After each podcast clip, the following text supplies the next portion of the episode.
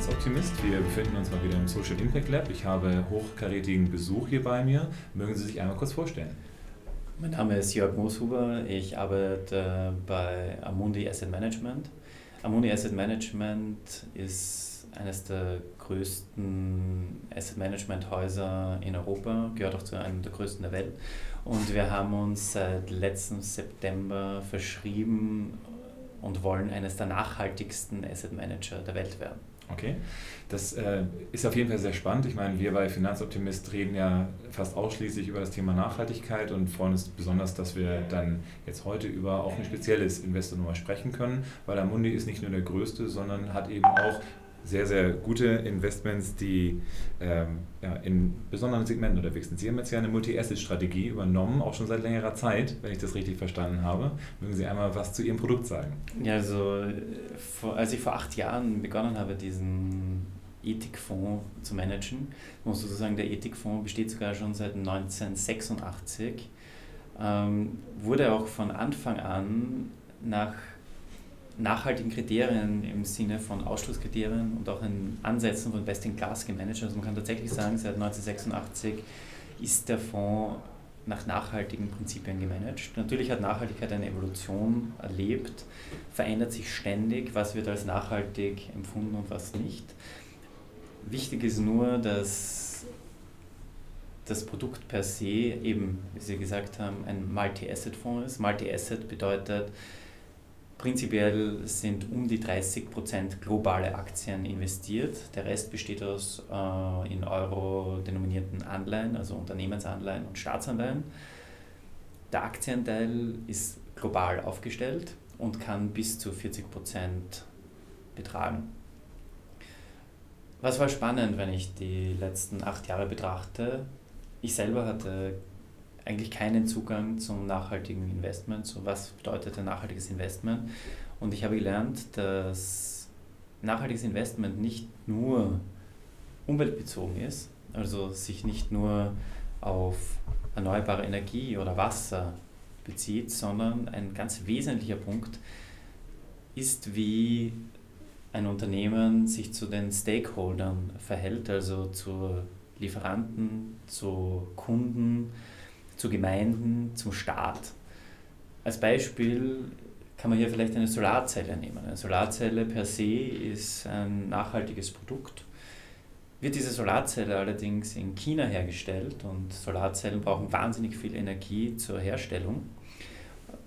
Und Energie in China wird zu einem Großteil aus Kohlekraft bezogen, ist dann natürlich ein, der CO2-Fußabdruck ein ganz ein anderer als von einer Solarzelle, die in Europa vielleicht sogar noch mit nachhaltiger Energie hergestellt wird. Ganz abgesehen davon, wenn man sich südostasiatische Fabriken anschaut, kann hier ein zweiter sozialer Aspekt, nämlich äh, das Arbeitsumfeld betrachtet werden.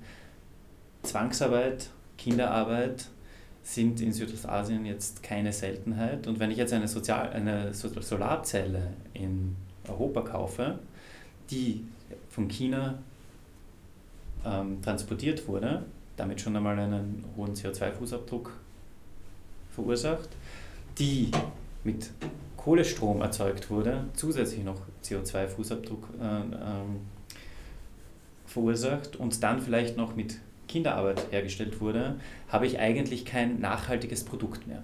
Und die Aufgabe des nachhaltigen Investments ist es, dass man eben drei Punkte betrachtet, Umwelt, Soziales, aber eben auch die Unternehmensführung.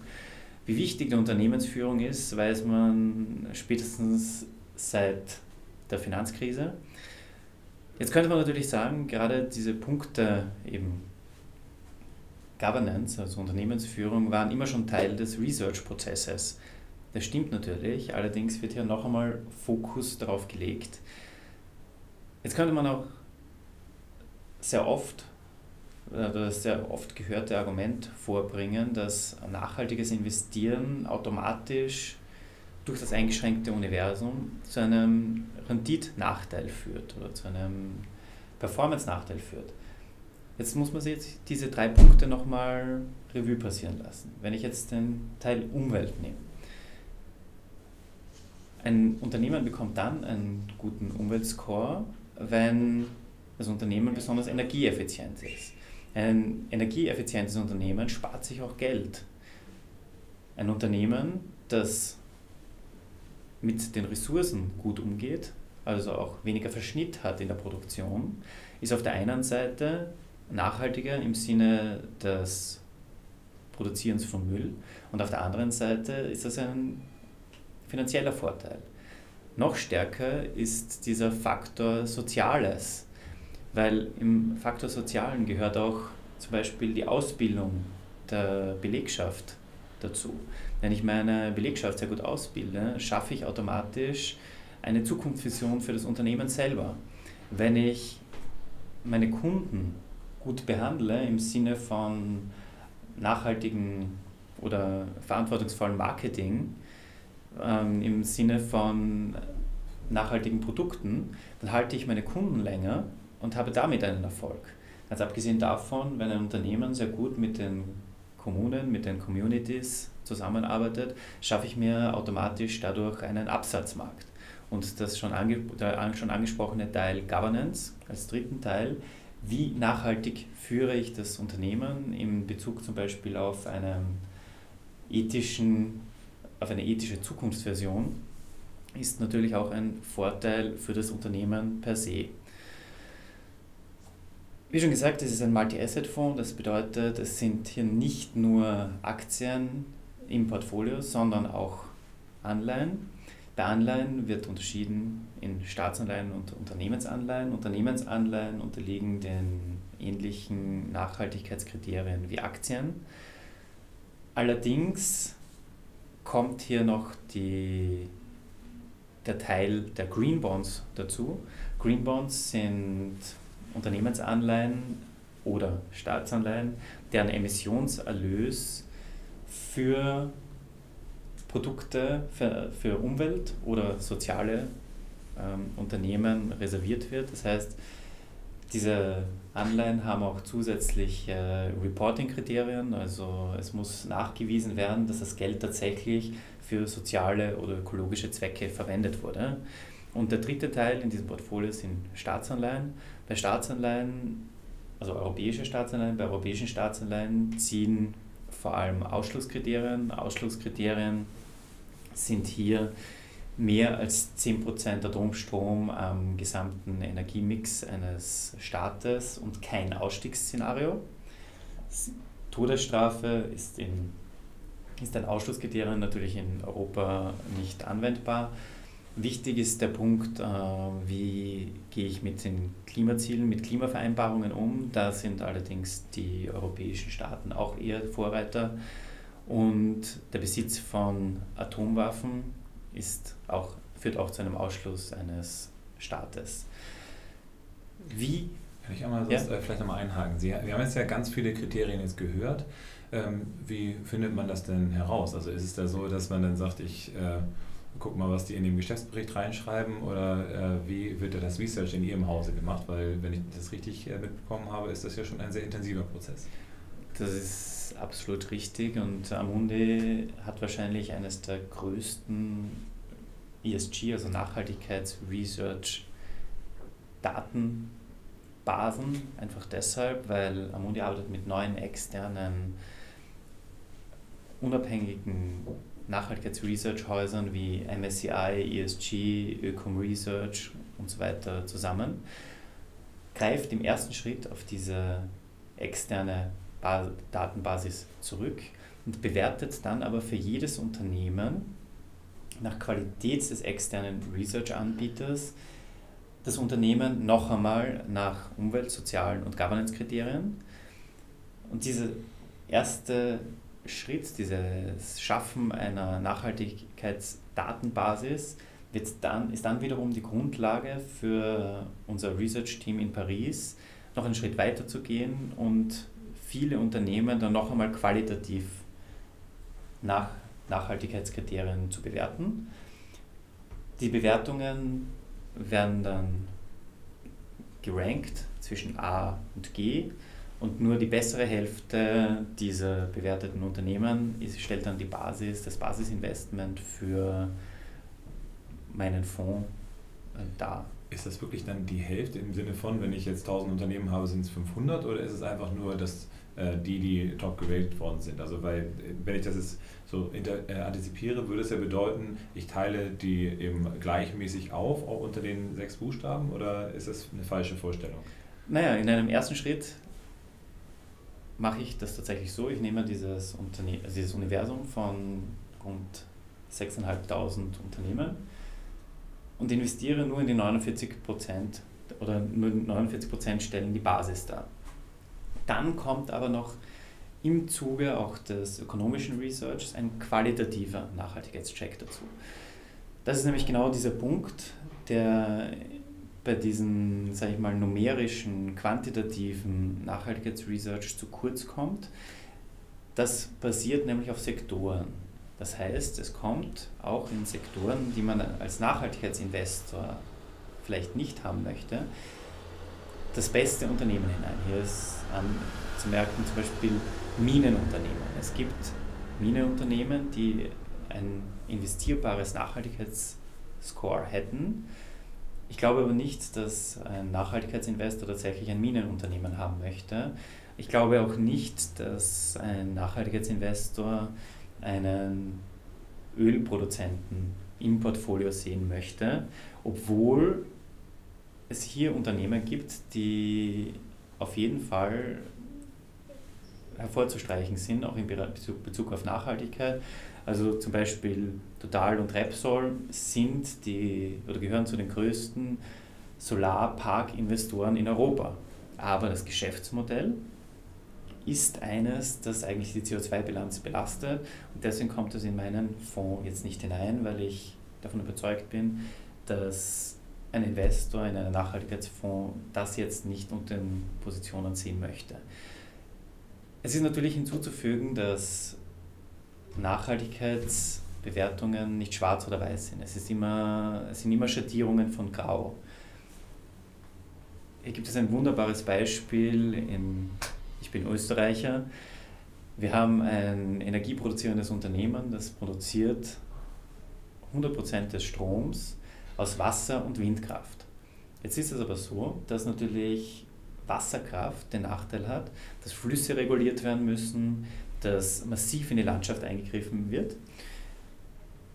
Zusätzlich hat dieses Unternehmen noch eine sehr hohe Staatsbeteiligung, das heißt Aktionärsrechte werden jetzt nicht so wahrgenommen wie bei einem Unternehmen, das stärker den Stakeholdern gehört.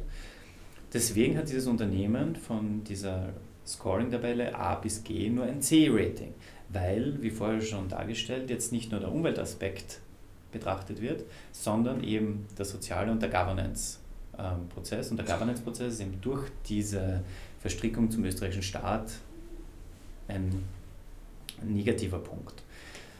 Ähm, was ist noch wichtig? Vielleicht äh, können wir auch noch mal darauf eingehen, wenn ähm, jetzt zum Beispiel festgestellt wird, dass irgendwas in einem Unternehmen äh, schief läuft. Ne? Äh, Governance-Probleme haben wir eben schon angesprochen gehabt. Äh, wie reagiert man dann darauf? Also ich sage mal, man wird ja in irgendeiner Weise ein Frühwarnsystem oder sowas haben und ähm, dann wie schnell kann man sich so eine Reaktionszeit vorstellen? Ist es dann so, dass man dann ein Krisenmeeting einberuft und dann sofort alle mit Blaulicht dann in die Zentrale kommen oder wie läuft sowas ab? Ungefähr so kann man sich das vorstellen. Also dadurch, dass unser Team in, unser Nachhaltigkeitsteam in Paris sehr groß ist, also um die 18 Leute, und wir zweiwöchentlich ein Nachhaltigkeitsmeeting haben, also einen Nachhaltigkeitsbeirat, ein Nachhaltigkeitsbeiratsmeeting haben, werden genau solche Themen aufgenommen. Also da kommt dann der Nachhaltigkeitsresearcher mit dem Thema, mit allen Informationen, die am Markt zu bekommen sind. Hier haben wir natürlich auch den Vorteil eines großen Hauses, dass wir sehr viele Researcher auch aus dem Nicht-Nachhaltigkeitsbereich beschäftigen. Das heißt, wir haben sehr gute Kontakte zu Unternehmen und hier werden alle Daten zusammengelegt, vorgele also weil es Conference Calls sind, vorgelesen Und jedes Mitglied dieses 14-köpfigen Beirats hat dann eine Stimme, ob jetzt diskretionär reagiert wird oder nicht. Denn das ist natürlich ein, immer ein bisschen ein Problem im, im Bereich des Nachhaltigkeitsresearch. Es ist ein Blick nach hinten. Und das ist aber auch genau wieder der Punkt. Ich habe zwar den Blick nach hinten, wenn ich jetzt ein absolutes Scoring anschaue, aber wenn ich dann aktiv ein Unternehmen in meinen Fonds nehme, egal ob als Aktie oder als Anleihe, kann ich diesen Teil, der diskretionär ist, auch mit berücksichtigen. Das heißt, wie verhält sich das Unternehmen aktuell? Wird das vielleicht eine positive Auswirkung auch auf den Nachhaltigkeitsscore in der Zukunft haben? Weil das ist natürlich ein Teil des ökonomischen Research. Ökonomisches Research ist immer in die Zukunft gerichtet und hier kann ich die aktuellen Daten einfließen lassen, wobei natürlich immer dieses Thema ist, ähm, Nachhaltigkeitsscores sind eher nach hinten gerichtet, außer bei ein paar Punkten eben, wie eben erwähnt, im Corporate, äh, im, im Corporate Governance Bereich, weil im Governance Bereich wird sehr wohl bewertet, wie schaut äh, die Nachhaltigkeitsstrategie aus, also diese, die Ethikstrategie für die kommenden Jahre. Aber das ist eben nur ein kleiner Bereich, auf den man, wenn man das Unternehmen dann für ein Investment analysiert, noch einmal Bezug nehmen kann. Mhm. Und äh, vielleicht dann noch eine darauf anschließende Frage. Wenn jetzt festgestellt wird, es gibt gewisse Probleme in einem Unternehmen, man sagt jetzt nicht, dass es so gravierend ist, dass es äh, rausgeflogen ist aus dem Portfolio, äh, wie viel ähm, Einfluss hat man da auf das Unternehmen? Ne? Weil gerade als großer, ähm, als großer Marktteilnehmer hat man ja gegebenenfalls halt auch größere Macht, als wenn ich jetzt irgendwie eine Million verwalte. Das ist ein sehr guter Punkt, weil das ist das, was als Amundi als Gesamtes ausmacht. Amundi möchte aktiv auf Unternehmen zugehen und jetzt nicht nur eingreifen in der, im Bereich zum Beispiel Besetzung von Vorständen und Aufsichtsräten, sondern möchte tatsächlich aktiv etwas bewegen. Auch auf Umweltthemen, aber vor allem auf soziale Themen bezogen, hat Amundi die Macht, durch die Größe auch gehört zu werden. Und das ist ja sehr oft ein Thema, dass kleine Stakeholder einfach nicht gehört werden. Jetzt tun sich sehr viele zusammen und dann gibt es ein Proxy-Voting, da gibt es eigene ähm, Firmen, die von kleinen Investoren die Anteile oder die Stimmrechte sammeln und dann in eine Richtung voten. Das führt natürlich immer zu einem Mittel und zu, keinem, zu keiner echten Stimme. Und da sagt Amundi, nein, wir, wir beschäftigen hier ein eigenes Team, das sich ausschließlich damit beschäftigt, das Unternehmen in die richtige Richtung zu führen. Eben in allen drei Punkten. Umwelt, Soziales und Governance. Sehr spannend auf jeden Fall. Das bedeutet, man hat äh, über dieses Investment auf jeden Fall die Möglichkeit, ich will jetzt nicht sagen, am großen Rad mitzudrehen, aber zumindest eben äh, auch zu wissen, die Stimme, die ich gebe, wie bei einer demokratischen Wahl, wird dann entsprechend auch für den Bereich Nachhaltigkeit gegeben, weil das Unternehmen Amundi selbst halt äh, in der DNA äh, drin den Faktor Nachhaltigkeit hat. Das heißt, äh, das ist ja etwas, was, was sich durch die Fondspalette komplett durchzieht, wenn ich es richtig verstanden habe. Ja, das ist auch die Strategie, in die Amundi investiert. Sie sagen, aller mittelfristig, aller long, werden Unternehmen, die bessere Nachhaltigkeitsscores haben, auch besser performen. Man hat das eigentlich in den letzten Jahren noch sehr gut gesehen, dass gerade innovative Unternehmen, gerade Unternehmen, die sehr viel in Bildung gesteckt haben, tatsächlich sehr, sehr gut performt haben. Und wie schon erwähnt, Unternehmen, die energieeffizient arbeiten, haben einen Vorteil, weil das Kosten spart. Unternehmen, die auf ihre Mitarbeiter besonders Acht geben, die auf ihre Mitarbeiter eine, eine gewisse Unternehmensbindung schaffen. Man denke an Kindergärten für berufstätige Frauen, die den Wiedereintritt erleichtern. Man denke an sogar Fitnessstudios, die eingerichtet werden oder eben Company Fitness Studio, Rabatte. Das alles trägt natürlich zum Wohlbefinden der Mitarbeiter bei und im Endeffekt fördert es dann eben auch das Unternehmen selber. Und eben angesprochen, Governance, je transparenter ich bin, umso besser fühlt sich auch der Mitarbeiter, weil wenn ich nicht weiß, was der Vorstand tut, dann habe ich kein gutes Gefühl als Mitarbeiter. Und das ist schon ein ganz ein großes Thema, dass diese Faktoren eben nicht nur zu einem höheren Nachhaltigkeitsscore führen, sondern tatsächlich auch zum Unternehmenserfolg. Und wenn man sich anschaut, gerade in den letzten Jahren, egal in welchem Bereich, Multi-Asset, Fixed Income, Equity, Bonds, immer wieder bei den Preisträgern von Fonds Awards sind nachhaltige Fonds unter lauter nicht nachhaltigen vorhanden. Und das ist auch eine Bestätigung, dass es funktioniert, weil lange, lange Zeit war dieses Stigma da, ein eingeschränktes Universum durch Nachhaltigkeitskriterien kann nicht die Performance bringen, die normale Investments bringen. Es wird immer Zeiten geben, überhaupt kein Thema, wo zum Beispiel Energieaktien besonders gut performen. Also gerade in Zeiten, wenn die ähm, wenn die GDPs, wenn die Inlandsprodukte steigen, wenn mehr produziert wird, steigen auch zyklische Aktien wie Energieaktien. Dann habe ich in meinem Fonds natürlich ein bisschen einen Nachteil. Aber auf der anderen Seite, wenn die Märkte aufgrund von schlechten Wirtschaftsdaten einbrechen, wie zum Beispiel im letzten Dezember, sieht man, dass dieses Konzept, dass ich nicht in Energy investiere, sehr gut funktioniert. Das passt nämlich sehr, sehr gut zum konservativen Charakter des gesamten Portfolios mit 30% globalen Aktien. Da nehme ich einen Sektor heraus, der sehr zyklisch ist und habe damit eine gewisse, einen gewissen Puffereffekt im Gegensatz zu vielen anderen Mitbewerbern. Und auf der anderen Seite habe ich eben, vielleicht noch ganz kurz auf das Fondsmanagement per se ähm, zurückzukommen, auch deutsche Staatsanleihen im Portfolio, weil sie eine negative Korrelation, also eine negative Bewegung zum Aktienmarkt haben, wenn er fällt. Als, einfach als Versicherung. Wenn ich jetzt auch eine, eine Investition eine, in nur deutsche Staatsanleihen als eher risikoreich sehen würde, weil ich habe eine gewisse Schwankungsbreite und dafür aber überhaupt keine Rendite, hat eine deutsche Staatsanleihe in einem gemischten Portfolio einen unglaublich tollen ähm, absichernden Effekt, weil wenn Aktienmärkte fallen, steigt der Wert von deutschen Staatsanleihen als Safe Haven. Dasselbe gilt für den US-Dollar-Anteil, der Aktien impliziert ist. Also ich habe bei einem 30-prozentigen globalen Aktienanteil ungefähr die Hälfte an US-Dollar drin, also ca. 10 bis 15 Prozent. Und US-Dollar, deutsche Staatsanleihen oder auch Anleihen der ähm, Semicore, also Holland, oder auch Green Bonds hoher Bonität, haben einen puffernden Effekt und damit passt dieses Portfolio sehr gut für einen konservativen ähm, Investor.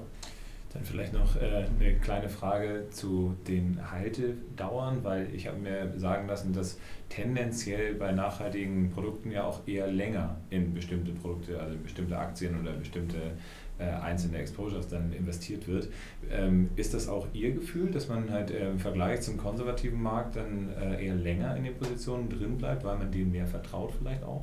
Naja, erstens einmal vom Management her, man kauft nur die Investments, die man liebt. Also ich muss gestehen, ich liebe jedes Investment, in das ich investiert habe. Ähm, aber auch von der Anlage, Anlageseite her ist es natürlich so, dass ein Portfolio, das eben bestimmte Trendkomponenten nicht drinnen hat, ein Investment für mehrere Jahre ist. Also sowohl das Investment im Portfolio selber als auch der Investor sollte vielleicht ein bisschen länger in dem Mandat, in dem Portfolio drinnen bleiben, weil Nachhaltigkeit ist nicht nur das ESG-Rating, also das Nachhaltigkeitsrating, sondern nachhaltig ist eben auch der, das Investment als Haltedauer. Sehr schön. Das ist auf jeden Fall ein äh, wunderbarer äh, Schlussakkord, würde ich jetzt äh, nochmal sagen. Wir haben leider die 25 Minuten jetzt auch schon wieder fast durch. Ich bedanke mich recht herzlich dafür, dass Sie sich heute die Zeit genommen haben, hier dabei zu sein, für die vielen Ausführungen zu den Investments und äh, wünsche natürlich weiterhin viel Erfolg und äh, auch vor allen Dingen viel Erfolg beim Impact, den Sie dann bei den Unternehmen dann machen, dass Sie dann auch durch die Hebelwirkung der Geldanlage die Welt ein Stück weit besser machen können, weil dafür sind wir als Finanzdienstleister, auch ein Stück weit da. Vielen Dank für die Zeit. Ich bedanke mich vielmals.